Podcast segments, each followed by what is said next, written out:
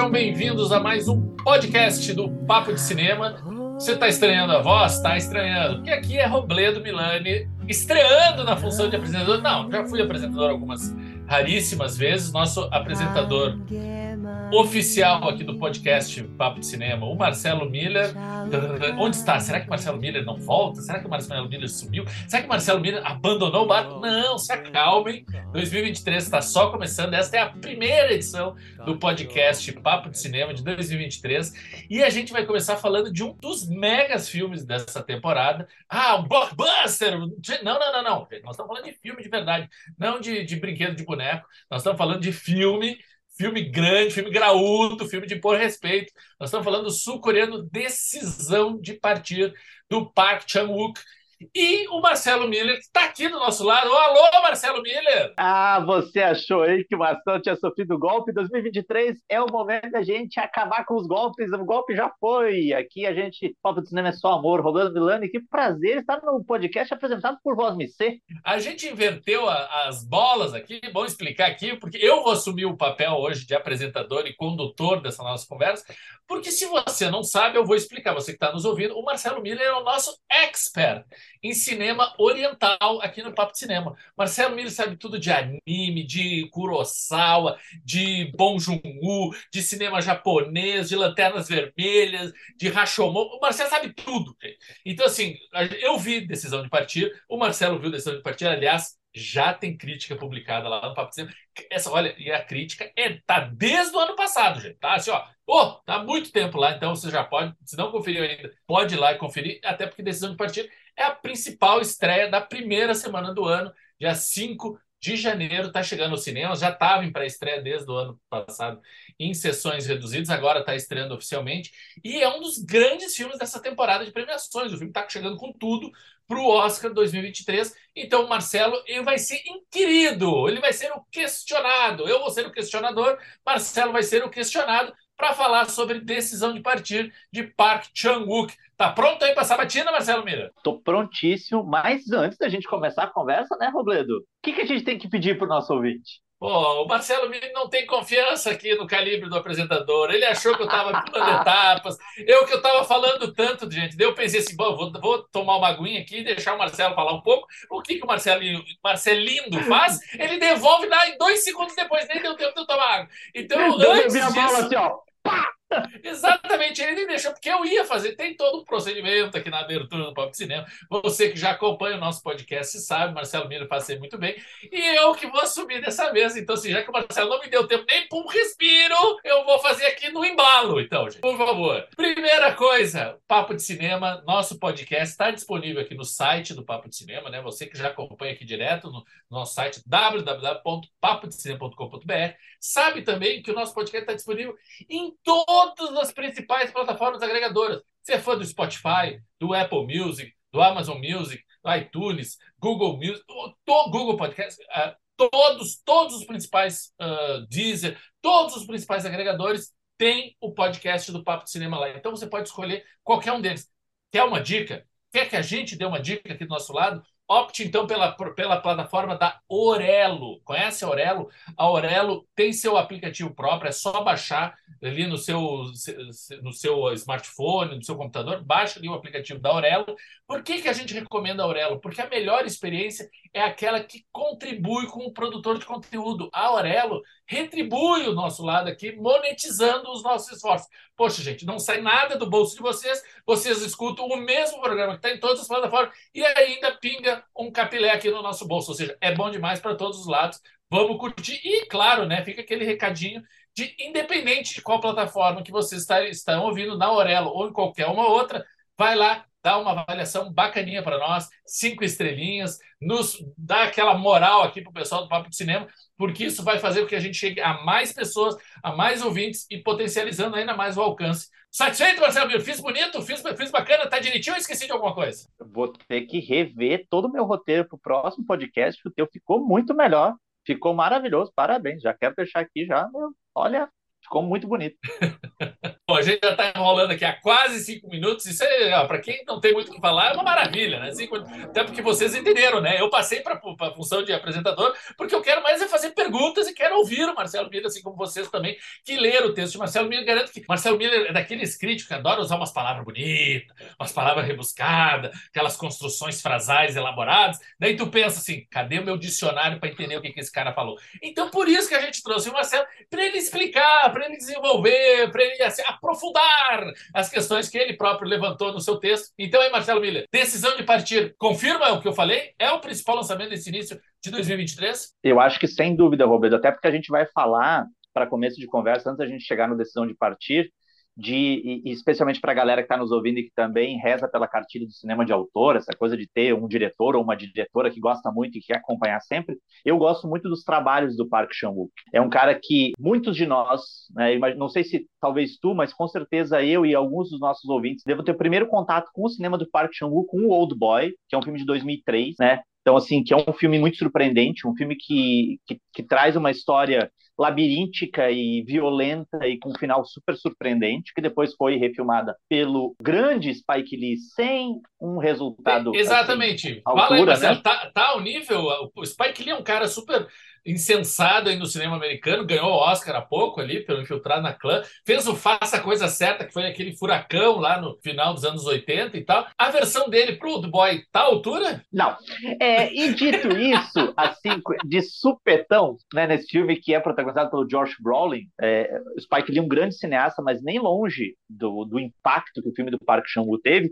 E aí é interessante porque parece que o circuito comercial brasileiro começou a se interessar depois do Old Boy pelo Park Chan-wook, tanto que os filmes anteriores ao Old Boy foram lançados posteriormente no Brasil. A gente teve o lançamento do Zona de Risco, que é um filme de guerra, que fala da amizade entre dois soldados, um da Coreia do Norte outro da Coreia do Sul, no meio do conflito. A gente teve os filmes que com o Old Boy completavam a trilogia da Vingança, o Mister Vingança, que é maravilhoso, e o Senhora Vingança, que muita gente considera o melhor deles. Eu gosto, talvez. Melhor ainda que o Old Boy. Tem muita gente que considera. Eu gosto muito do Mr. Vingança e do Old Boy, do Lady Vingança também gosto, mas eu acho que o Lady Vingança fica um pouquinho abaixo. Aí depois a gente teve o I'm a Cyborg, But That Okay, que é um filme muito louco do Park Chan-wook. Ah, não, é. agora vai repetir. Como é que é mesmo o nome, Marcelo? Ah, é, só ele faz isso porque o inglês é uma merda. I'm a cyborg, but that okay.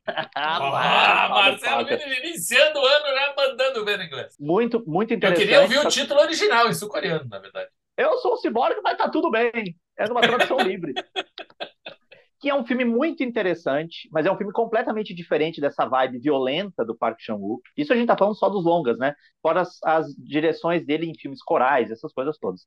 Depois ele lança o Sede de Sangue, que eu gosto muito, que é um filme sobre um padre que vira um vampiro depois de uma transfusão de sangue. É um filme muito interessante e que já começa a mostrar uma coisa que o Park Chan-wook vai desenvolver muito nos filmes posteriores, que vai estar muito presente no Decisão de Partir, que é essa relação quase que umbilical entre o desejo e a morte. Né? Essa ambivalência, pulsão de vida e a pulsão de morte para os nossos psicanalistas e psicólogos aí de plantão. Mas o Park Chan-wook lançou também Os Segredos de Sangue, esse eu não vi, Robledo viu, né, Robledo? Marcelo, é, o... ela... tem título em português, Marcelo, desse é, Eu Sou um Ciborgue, e daí? É, tem título, Gostei. Olhei aqui, no, gostei, olhei aqui no IMDB, é, Eu Sou um Ciborgue, e daí? Qual o problema? Gostei. Vai encarar? Esse, é, é, mais e, ou menos e, E esse filme é divertido. Mas Os Segredos de Sangue eu não vi. Robledo viu e disse que... Pois é, hum, é, é bom bom lembrar, porque a gente falou aí do início da carreira, né, do grande filme do Park Chan-wook, o Old Boy, que é o filme que abriu o mercado internacional, as atenções do mundo inteiro para ele.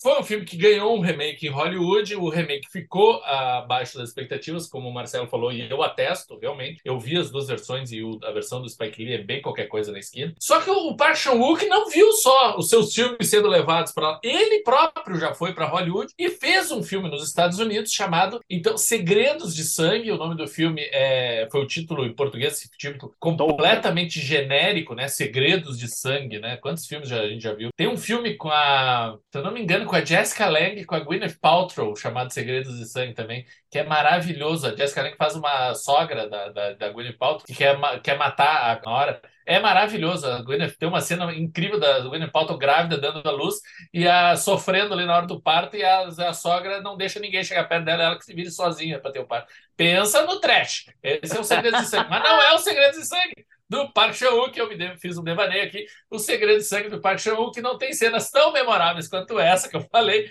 mas é também um suspensezinho, qualquer coisa ali na, na fila da febreria, porque é, é, mais ou menos aquela linha casa mal assombrada, sabe? Tem uma coisa, tem um mistério, uma menina que chega nessa casa, tem a, a grande personagem da, da família é a Nicole Kidman, que é né, o, o grande nome do elenco. Tem também a Mia Wasikowska, todo mundo lembra dela como a Alice do Tim Burton, né? Alice no País das Maravilhas do Tim Burton. E tem também o Matthew Good, né? Que agora há pouco aí fez eu tava incrível na série do The Offer, a oferta lá fazendo um dos produtores do Poderoso Chefão. Então assim, esses três são os protagonistas. Agora uma coisa muito interessante que tem nessa nesse nessa nesse filme, o Stoker Segredos de Sangue é que o roteirista pensa na loucura, Marcelo. O roteirista de Segredos de Sangue é o Wentworth Miller. Sabe quem é esse cara? O Wentworth Miller é aquele careca que é o protagonista daquela série Prison Break. Sabe aquela série que é o Sério? cara que quer fugir da prisão? Aquele cara é o roteirista desse filme. É o roteirista desse filme do Park Chan-wook. Ou seja, o filme ficou mais conhecido por ter sido a estreia de um ator, de um astro de, da TV como roteirista, tá, é, explorando outros talentos, do que, enfim, pelo, pelo Park Chan-wook que está estreando em Hollywood. Tanto que o Park Chan-wook também não gostou da, da, experiência de ter filmado em Hollywood e logo voltou correndo para os Estados Unidos, para a Coreia do Sul e lançou um filme que eu acho que é um dos teus favoritos, né, Marcelo Meira? A Criada é um filme que eu gosto muito, é, especialmente quando as pessoas achavam que o Park Chan-wook estava já numa espécie de crise criativa. Ele lança esse filme, que é um filme que vai aprofundar muito isso que eu mencionei anteriormente, que vai estar presente como um dos fios condutores do Decisão para Partir, que é justamente essa questão do desejo e da morte né?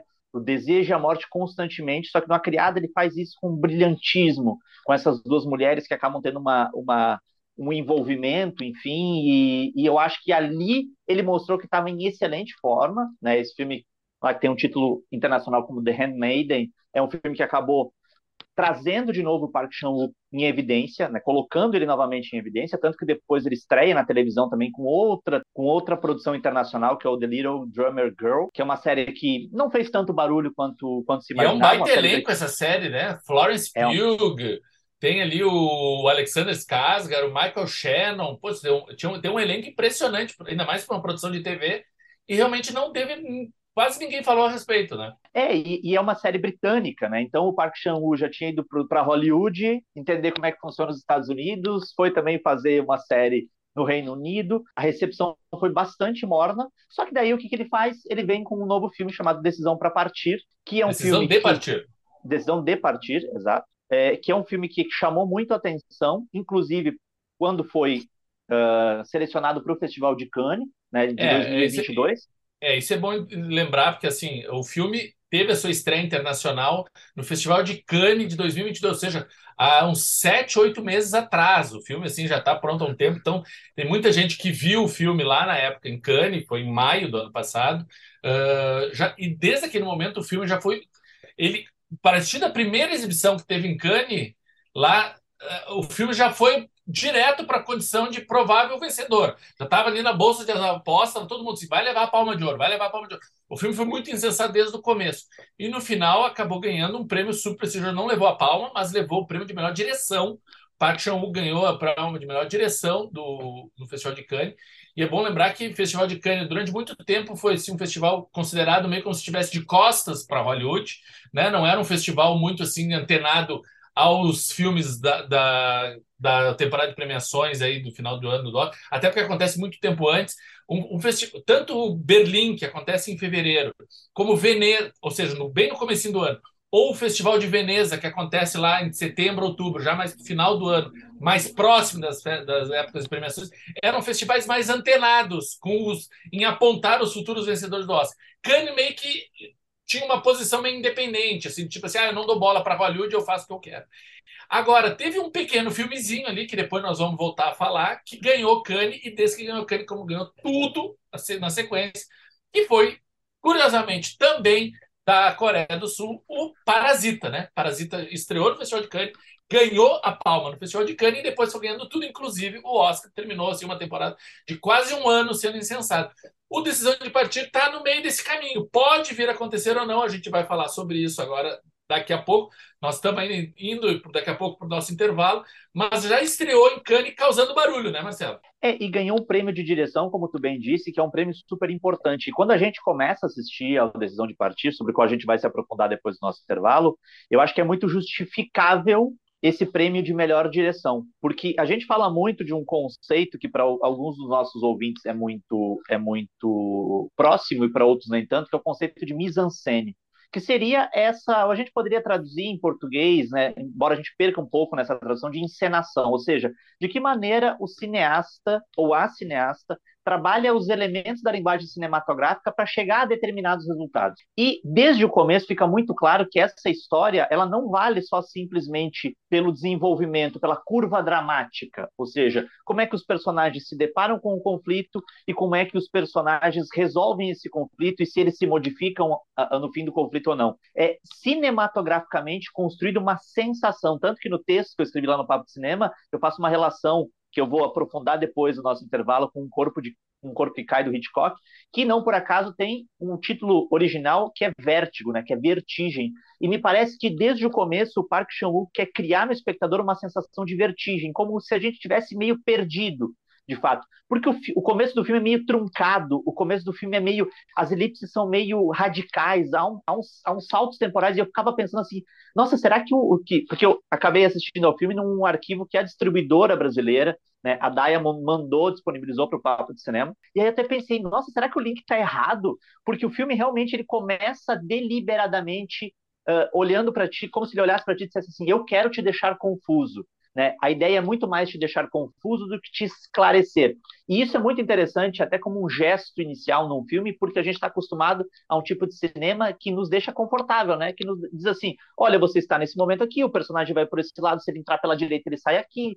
E, de fato, o Park Chan-wook, cinematograficamente falando, a gente já vai uh, esmiuçar um pouquinho isso, ele quer provocar, pelo menos ao meu ver, essa vertigem no espectador. É, o filme é. A tua referência é perfeita. Eu também, durante, enquanto assisti o filme, tive essa impressão do início ao fim, é completamente Hitchcockiano. E é engraçado porque o Park Chan-wook deu entrevistas dizendo que ele, a inspiração dele para construir o roteiro, porque ele é um dos roteiristas, ele é roteirista também do filme, é uma série de livros uh, noruegueses ou dinamarqueses, uma coisa assim, ou seja, uma série de livros de suspense, de um detetive, né, que investiga casos, né, e ele, a, o, quando ele foi na, na, junto com os produtores, né, pra, ou seja, para tentar levantar o dinheiro, o, o, pitching, o pitching que se diz é quando ele foi com a, a ideia para tentar convencer as pessoas. A pergunta era: se o detetive fulano de tal, esse detetive dessa série de livros, uh, se apaixonasse por uma das suas suspeitas, o que, que aconteceria? Eu, basicamente, essa é a ideia uh, que tem em relação ao filme. E é muito interessante a maneira como ele realmente vai transmitindo. Só que isso que tu falou, pessoal, eu tenho perfil lá no Leatherbox, Robledo Milani. O Marcelo tem perfil lá no Leatherbox também. Bom, o Papo de Cinema tem perfil no Leatherbox também, então você pode seguir o Papo de Cinema. Mas assim, foi engraçado porque eu, eu antes de ler a crítica do Marcelo, eu assim que terminei o filme, eu, eu, eu postei lá minha, minha, minha avaliação do, do Decisão de Partido no Leatherbox e eu comentei exatamente isso que agora eu estou vendo o Marcelo comentar. Mais do que o mise-en-scène, mais do que os atores, mais do que tudo, é a direção, é o grande, a grande diferencial desse filme. Ou seja, não é tanto o que está se contando, mas é a maneira que se escolhe para contar tal história, e essa está nas mãos do diretor. Pessoal, daqui a pouco a gente volta, a gente tem muito mais para falar sobre decisão de partir. Uh, a gente tem um recado. Você achou que a equipe todo do Papo de Cinema estava em desfalque? Não está, então fique atento para o recado do Vitor Hugo, e daqui a pouco eu estou de volta. Falou! Olá pessoal, eu sou Vitor Hugo Furtado, um dos jornalistas do Papo de Cinema, e você está acompanhando o nosso podcast. Agora, para dar uma respirada nessa conversa, eu tô aqui para lembrar que você também faz parte desse espaço. Exatamente, pois os parceiros do Papo de Cinema tanto podem sugerir os temas a serem debatidos nesse momento de troca e discussão, como também negociar conosco inserções comerciais, divulgando seu produto, evento, filme ou marca. Bacana, né? Fale com a gente, mande um alô por qualquer um dos nossos perfis perfis nas redes sociais e você sabe, estamos no Instagram, no Twitter, no Facebook e todas as outras redes sociais, ou mesmo lá no site, pelo nosso e-mail papodecinema@papodecinema.com.br. Estamos esperando pelo seu contato, viu? Tenho certeza que vai ser muito legal contar com você ao nosso lado, tornando esse papo de cinema ainda mais amplo e diverso. Bora lá? Estamos de volta com o podcast Papo de Cinema, depois desse recado essencial, fundamental, relevante, imprescindível de Vitor Hugo Furtado, para falar aqui com meu grande amigo Marcelo Miller sobre decisão de partir de Park Chan-wook, principal estreia nos cinemas brasileiros deste início de 2023. A gente está falando aí que o Decisão de Partir estreou no Festival de Cannes, né? Falamos um pouco da, um pouco da carreira aí do Park Chan-wook. Mas, Marcelo, sobre o que que fala o filme? Sobre o que que é decisão de partir? Eu, eu vou te... Antes do Marcelo falar, eu vou dar um, um mega spoiler errado aí. Ou não, será? O Marcelo vai corrigir. Eu, eu, eu não gosto muito de ver trailer, já anunciei. Eu não, não vejo trailer pessoal, porque tem trailer aí que entrega o filme inteiro. Eu, puta que pariu. Mas daí eu, eu vi o pôster do filme, e o pôster do Decisão de Partir, o pôster nacional, é um casal né, dentro de um carro, meio que assim, cada um olhando para um lado. Eu pensei, bah, o filme deve ser um grande drama romântico, sei lá, de um casal se separando, né? Estão casados há 200 anos e tomaram a decisão de se separar. Aí começou o filme, não é nada disso, não é nada disso. Meu Deus, onde que eu tô? O que, que é essa decisão de partir? Eu só quero dizer uma coisa. A IndieWire, na crítica do filme, chamou do filme mais romântico do ano. Ou seja, talvez eu não esteja tão errado, só não entendi direito. Aquela coisa, né? Viu errado, tem que ver de novo. É isso aí, Marcelo? Tem que ver de novo decisão de partir? Eu acho maravilhoso isso. Eu acho que o, o filme te, tem um quê de romântico, mas bem ao seu modo, assim. Porque eu acho que o Park Chan-wook faz é, perguntou do que, do que, que se trata o filme. A, a premissa do filme é uma coisa muito simples. É um detetive que é designado para investigar a morte suspeita de um cara que caiu de uma montanha, né, um alpinista de ocasião, né, estava no momento de hobby, subindo uma montanha e morreu. Só que o que engatilha o filme, o que, o que engatilha o conflito do filme é justamente a não reação da viúva. Ele olha para essa viúva e fica intrigado porque a viúva não responde como se espera de uma viúva, desesperada porque o marido morreu, enfim. E essa viúva se transforma num mistério. E eu acho que, na verdade, o Decisão de Partir, é, para mim, é um filme sobre um homem apaixonado por um mistério. Um homem apaixonado por aquilo que ele não pode desvendar. E talvez isso diga muito sobre a essência dele, até mesmo a escolha dele de ser um, um, um investigador, né? Porque ele vai se interessar por essa mulher. Esse cara é casado com uma mulher que trabalha numa usina nuclear. Ou seja, essa questão do perigo está sempre ali de alguma maneira, o Park Chan-wook sempre de alguma maneira faz com que isso permeie essas relações, mas esse, esse investigador vai se apaixonar por essa viúva, vai começar a se interessar, só que mais... Interessante do... pontuar isso, interessante, vamos reforçar isso, esse, esse investigador, ele é casado, gente, ele Exato. é casado, ele tem uma mulher, e ele tem um relacionamento aparentemente feliz, eles vivem Sim. super bem, super se entendem, a grande questão é, que o Marcelo não pontuou e eu quero reforçar isso, como a esposa dele trabalha nesse, nessa empresa, nessa usina de reator nuclear, eles não moram juntos. Ela mora numa outra cidade distante de onde ele, ele, ele, ele, ele tem o, o, trabalho dele como policial, e eles se veem esporadicamente, sabe? Eles se veem de tempos em tempos apenas. Então, realmente, ele passa a maior parte do tempo sozinho, ela também fazendo seu trabalho, só que quando estão juntos, ou seja, é meio que um casamento de entendimento comum. Eles se entendem dessa maneira e da forma como eles construíram a relação deles, né? Tanto que eles, têm, eles têm até. Só que não é uma é uma espécie... relação aberta, né, Marcelo? Vamos deixar claro. Não. não. é uma relação aberta. Eles se gostam, até tem cenas de sexo, eles transam, eles têm uma vida sexual ativa, tudo. Só que ele lá, ela cai e quando der, eles estão juntos. É, eles têm uma relação convencional, só não é totalmente convencional porque eles, por conta do trabalho dela, precisam morar em cidades diferentes, né? Tanto que eles têm até um protocolo de na, no fim, acho que de cada semana ou de cada mês, sempre transar, eles até dizem, mesmo que a gente não se, que a gente se odeie, a gente tem que transar. Ou seja, é como se aquele casal dissesse, o sexo é importante para manter viva a nossa relação. E esse cara vai se interessar. Quando eu falo apaixonar, o nosso ouvinte, ele pode pensar assim, ah, a gente já entendi toda a curva do filme. Ele vai se apaixonar por essa mulher, ele vai quebrar a cara, não é bem assim, gente. Quando a gente lá no começo, no nosso primeiro bloco, a gente fez menção, e eu passo também isso lá no texto, na crítica que está no Papo do Cinema, ao Alfred Hitchcock, não é levianamente, porque tem muita gente que faz isso, né, Roberto? É suspense, então, assim, joga um Hitchcockiano como se isso fosse Sim, abrir uma, uma, é. uma, coisa na cabeça Hitchcock, do leitor de Hitchcock. É um, é um dos primeiros, né? A gente fala muito hoje em dia dos. Ah, isso aí é muito tarantinesco. É o adjetivo, o sobrenome do diretor vira um adjetivo, né? Uh, Hitchcockiano como se fosse uma característica, mas virou um balaio que entra um monte de coisa ali que às vezes não se encaixa tão bem. Não nesse caso. Nesse caso, é completamente Hitchcockiano. Aliás, tem uma coisa que o Marcelo pontuou, só para a gente citar um exemplo né, específico ele falou que esse é um investigador que tem esse problema, né? Que, que, ele falou lá no primeiro bloco do, do vértigo, né? Que é a, principal relação mesmo, um corpo que cai, que tem aquele investigador que tem um problema, né? De vertigem, né? Que ele não pode chegar muito perto, que ele tem esse, esse problema e tal. O investigador aqui do Desejo de Partir, ele é insone, ele não consegue dormir. Ele também tem um problema que acaba transformando a percepção dele em relação à realidade ao qual ele está sendo confrontado na investigação desse caso. É, e no Corpo que Cai, o Hitchcock tem um tem esse esse investigador que é o James Stewart, né?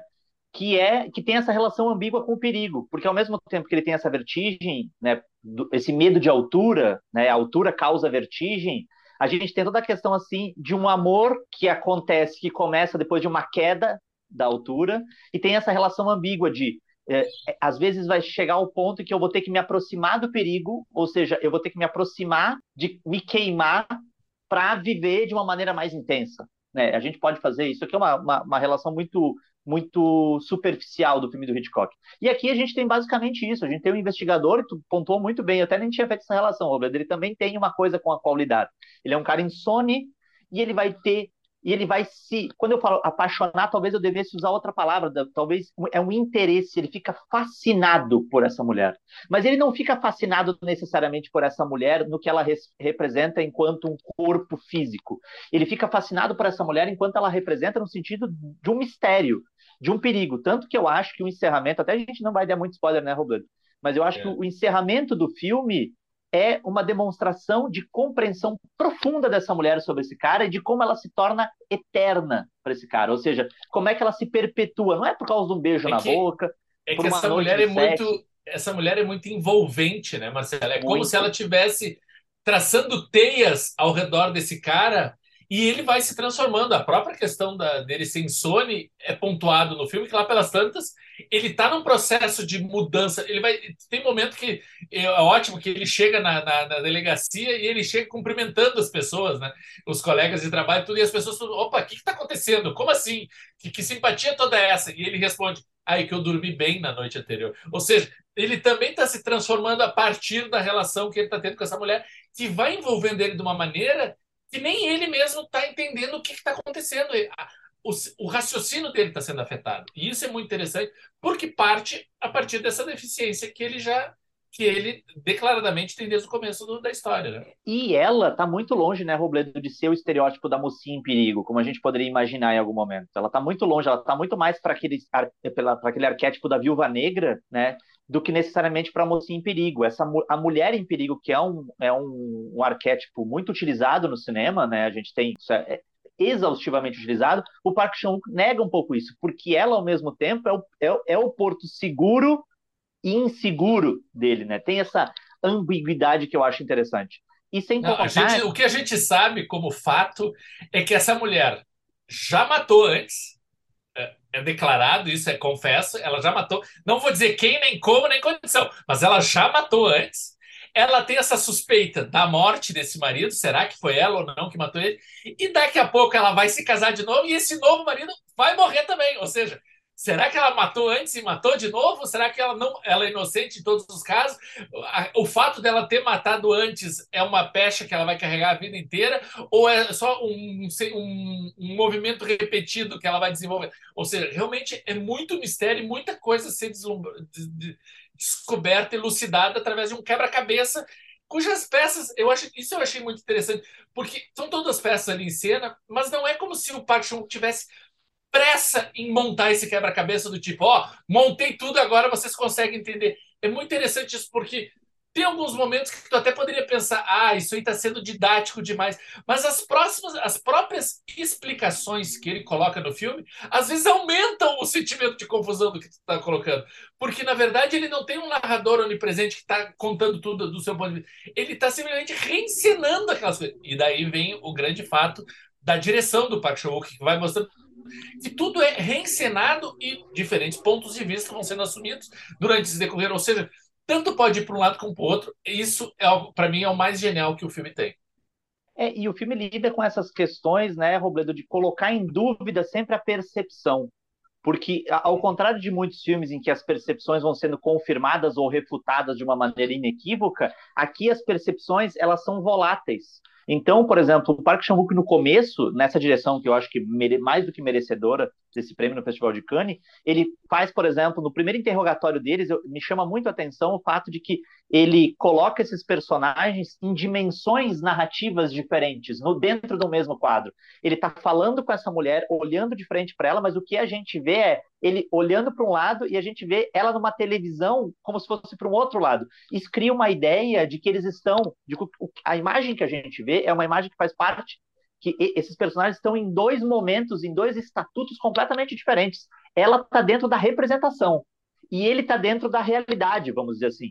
E isso causa uma sensação de, de, de que é uma sensação de estranhamento, ou seja, quando a gente fala e eu falo isso muito no texto, que o filme convida a gente a se perder, não é uma condescendência com um roteiro ruim que a gente gosta e se apega e a gente está dizendo, ó, oh, estou criando um subterfúgio de discurso aqui para defender o filme. Não, de fato, eu senti como se o Park Chan-wook estivesse convidando a gente a se perder dentro disso, entre o que é e o que os personagens percebem. Até que a gente não consiga mais discernir entre o que é e o que os personagens percebem. O que a gente está vendo no filme é muito mais a percepção dos personagens sobre essa relação, especialmente a percepção desse, desse investigador sobre a obsessão que ele sente por essa mulher, ou necessariamente ele está encarando tudo aquilo. Porque se a gente for parar e pensar do ponto de vista mais racional, né, Robledo? Essa mulher, como tu bem disse, que a gente já sabe que matou alguém, e que depois ela vai, por onde ela passa, ela deixa um rastro de morte, das duas, uma, né?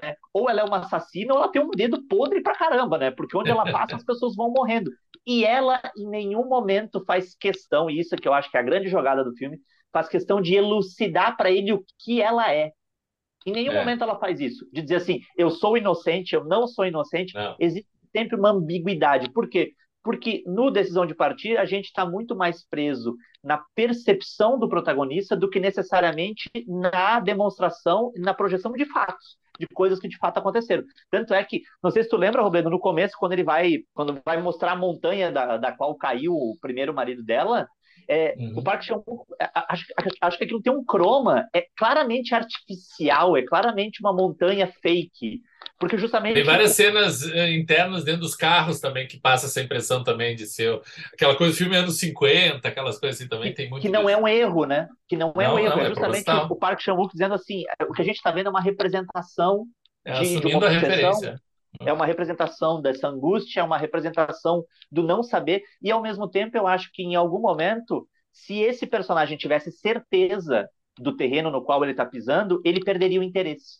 Porque ele é um cara completamente obcecado pela dúvida, completamente obcecado pelo mistério, por não saber, por precisar investigar. Talvez isso faça com que ele se sinta vivo, né? É útil essa coisa de ele precisar empreender um esforço para chegar a um resultado mas se ele chegar a esse resultado, acaba se criando um paradoxo, né? Porque se ele chegar a esse resultado, talvez ele perca a motivação. Bom, gente, o Decisão de Partir, desde que estreou no Festival de Cannes do ano passado, ele tem sido incensado por onde tem sido exibido. Ele já ganhou mais de 30 prêmios no mundo todo, já ganhou, já recebeu mais de 80 indicações em diversas associações de críticos, prêmios da indústria, júris populares, ou, seja, por tudo que é lugar. É um dos fortes favoritos, então, para estar no Oscar, até porque ele está indicado a melhor filme estrangeiro no Globo de Ouro, ele está indicado a melhor filme estrangeiro no Critics' Choice, no Satellite, no Gotham, ou seja, está por tudo e é um dos 15 semifinalistas aí do Oscar. Ele ficou, posicionou ali na shortlist do Oscar para a categoria de melhor filme internacional. Uma coisa que me chamou a atenção é que na temporada de premiações dos Estados Unidos, eles têm muito tem muita, muita associação de críticos, associações regionais de críticos. Tem os críticos de Boston, de Los Angeles, de Nova York, da, sabe, de Washington, de Seattle, de tudo que é lugar. E esse filme, Decisão de Partido, está sendo pontuado não apenas na categoria de filme internacional, tem associação que está dando prêmio de melhor filme, de prêmio de melhor direção. O Park Chan ganhou vários prêmios de direção, ator, roteiro, roteiro em várias ocasiões. Ou seja, daí eu volto àquela pergunta que eu lancei lá no começo. Marcelo, o filme é sul-coreano, assim como né, o Parasita. E está sendo pontuado diversas associações de críticos, não só na categoria de filme estrangeiro, que é quase aquele reduto, né, que acaba sendo aquela caixinha onde os filmes uh, que não falam inglês acabam sendo resignados, ele está se pontuando, ou seja, demonstra também que todo mundo está assistindo ao filme e está ficando impressionado. Tu acha que Decisão de Partida tem chance de ser um novo Parasita, de acabar pontuando o Oscar em mais categorias do que além a de filme internacional? Eu acho que ele tem chance, Roberto, e eu não sou a pessoa mais especialista em Oscar, este posto no Papo de Cinema é assumidamente ocupado por Roberto Milani, mas eu acredito que ele tenha certas dificuldades para repetir o fenômeno Parasita, porque o Parasita é um filme muito mais direto. O Parasita é um filme de uma linguagem muito mais direta. Eu acho a direção, por exemplo, do Park Chan-wook no Decisão de Partir muito mais ambiciosa, muito mais complexa. Uh, claro que as propostas narrativas são completamente diferentes, mas eu acho que é um filme muito mais difícil de ser uh, abraçado universalmente. O Parasita é um filme que, embora se passe na Coreia do Sul, ele é um filme que tem uma linguagem bastante universal, e é isso, uma linguagem muito direta, os conflitos estão muito expostos. Eu acho que o Decisão de Partir é um filme que suscita no espectador um pouco de entrega. A gente precisa se entregar para o mistério, a gente precisa também ser, é, atender a esse chamamento do Parque Chan-wook para que a gente participe ativamente, para que a gente deixe de ser um espectador passivo e passe a ser um, um, espectador ativo. O Parasita me parece um filme bem fruído, mesmo quando a gente quer dizer assim, olha, é, até porque o, o, o Bong Joon-ho, ele oferece as respostas, as perguntas e as respostas. Mas, Marcelo... O Chan-wook não faz isso, né? Talvez não seja um novo Parasita, mas talvez possa ser um novo Drive My Car, né? No ano passado Sim. nós tivemos um filme japonês, o Drive My Car, que não só foi indicado a melhor filme estrangeiro e ganhou o prêmio de melhor, Oscar de melhor filme internacional, como concorreu ao melhor filme, concorreu à melhor direção, concorreu ao melhor roteiro. Decisão de partida, eu acho que talvez, uh, concordo muito com isso que tu está falando, eu não acho que seja um filme tão mastigado quanto o Parasita, como tu está apontando, eu acho que tem muita elipse ali, tem muita coisa que é tarefa do espectador preencher por conta própria, mas o Drive Macar também tinha isso e não foi empecilho nenhum para ele emplacar super bonito no Oscar. Uh, o Decisão de Partir é um dos 15 semifinalistas do Oscar, e desse, dessa lista de 15 filmes que até agora já foram divulgados, três já foram lançados no Brasil. Nós já tivemos o filme da Alemanha, que é o Nada de Novo do Front, um filme que Marcelo Miller adora, né? Só ler a crítica Só que não. do cinema. Nós tivemos o Bardo, que é do México, que é um filme que eu gostei, gostei bastante. Uh, do Bardo tem muita gente, tem muito hater por aí que não curte o filme, mas eu gosto bastante, é do Quase, quase que eu falei o nome de uns dois, Roberto. e nós tivemos um que eu acho que é meio que unanimidade, todo mundo gosta. Tem uns que gostam menos, outros gostam. Não vejo tanto despertar tantas paixões, ah, melhor filme do ano, mas tem muita gente que gosta que é o Argentina 1985, o filme da Argentina que está na Amazon. O Argentina 1985 está na Amazon, o Nada de Novo do Front e o Bardo estão na Netflix, e agora o da Coreia do Sul, Decisão de Partir, chegando aos cinemas. Desses quatro, eu vou te dizer, Decisão de Partir me parece um dos, um dos mais fortes concorrentes, realmente, de fato, e até pelo histórico de estar apontando toda que indicação, para mim é quase batata a indicação dele no Oscar, né, Marcelo? É, e, e, tem outra coisa, Roberto, que eu acho importante a gente pontuar, até para quem está nos ouvindo aqui, que o protagonismo da Coreia do Sul no cinema não é fruto do acaso. O protagonismo da Coreia do Sul é fruto de uma política agressiva de proteção e fomento do governo sul-coreano. Não e falando em política, Marcelo, falando em política agora, então, pegando esse gancho, o representante brasileiro no Oscar era o Marte 1 que acabou ficando de fora dessa, desse shortlist, né? E o Brasil, acho que é a grande mudança. Nós estamos num momento político muito importante no Brasil. Há pouco tempo teve a mudança do governo. Temos de novo o Ministério da Cultura. Temos Aleluia, de novo a expectativa. Aleluia, irmão. E temos de novo essa expectativa de voltar a ter políticas públicas voltadas ao fomento. Quem sabe o Brasil pega esse exemplo, né? Como o Marcelo está falando, da Coreia do Sul e investir. Decisão de partir, tu, tu acha que fazia frente ao Marte 1? Bom, vou fazer essa pergunta cretina agora. Marte 1 e decisão de partir, Marcelo. Como é que tu, tu iria? Para qual lado tu iria?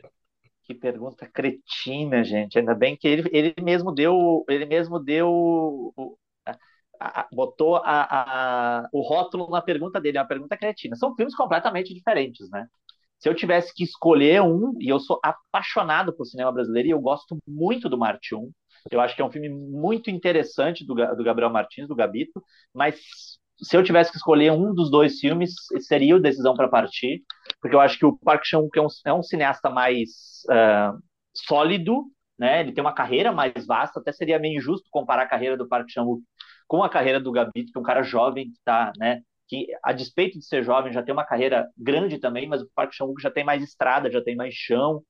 E eu acho que é isso, cara. Eu acho que a galera aí que fica que é contra essa, esse momento, né, Roberto? Porque a gente sabe que tem gente contra investimento estatal em cinema, assim.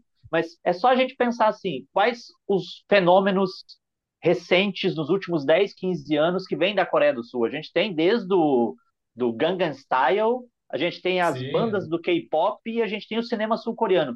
Isso Round faz Six, parte da Netflix, aquela minissérie sul-coreana, né? Então... Isso tudo Mas faz vocês parte viram... uma política agressiva de Estado. Mas vocês viram que jeito. o Marcelo insiste em chamar o filme de Decisão para Partir. Ele está errado, né? Errou, Brasil! O nome do Errou! filme é Decisão de Partir, né? Não, se vocês forem perguntar... no papo. Eu vou mudar lá no papo nome para Não, não tem que mudar. Não é decisão para partir, é decisão de eu partido. Posso, então, eu, tenho a, eu posso, eu tenho a senha, deixa eu mudar aqui. Não adianta, porque no cartaz está escrito de partido, não tem como mudar. É verdade. Então, assim, vou, vou decisão um de partido. Eu iria com Martium, respondendo a questão. Eu acho que, na verdade, realmente confesso, é uma, é uma comparação difícil, de muito difícil, mas eu acho que se, se decisão de partido, como a gente falou, é um filme muito engendrada, é um grande quebra-cabeça, ou seja, é um filme que exerce muito, exige muito do penso, tem que pensar muito, tem que te envolver muito. Eu acho que Martin é um filme muito mais coração, muito mais emoção ali. Se fosse um é, um é cérebro, outro é coração. Mas são dois filmes bonito. incríveis. Foi bonito, né? Foi bonito. Bonito, bonito. Gente, eu vou ter que terminar por aqui agora, porque daqui a pouco estoura o nosso tempo. E o Vitinho, né? Que além de dar aquele belíssimo recado lá na hora do intervalo, é também o nosso editor e ele vai vir puxar minha orelha Marcelo Miller, considerações finais. Podemos encerrar por aqui o nosso decisão de partida? Podemos encerrar aqui o nosso podcast especial sobre decisão de partir, já dizendo para você, assista ao filme, confira a crítica no Papo de Cinema, confira esse podcast, apesar que a pessoa está ouvindo até agora, a pessoa já conferiu o podcast, né? Mas enfim, confira outros podcasts do Papo de Cinema e dê a sua opinião. Comente no seu agregador favorito aqui, ou no podcast, ou mesmo lá no Papo de Cinema, que a sua opinião é muito importante e a gente quer saber de você o que você vai achar de decisão de partido. No mais, um prazer, né? Que privilégio começar 2023 um programa apresentado por Robledo Milani, e aí é... o pessoal vai, vai dizer, invejosos dirão que eu estou puxando o saco de quem faz o Pix. Não é bem isso.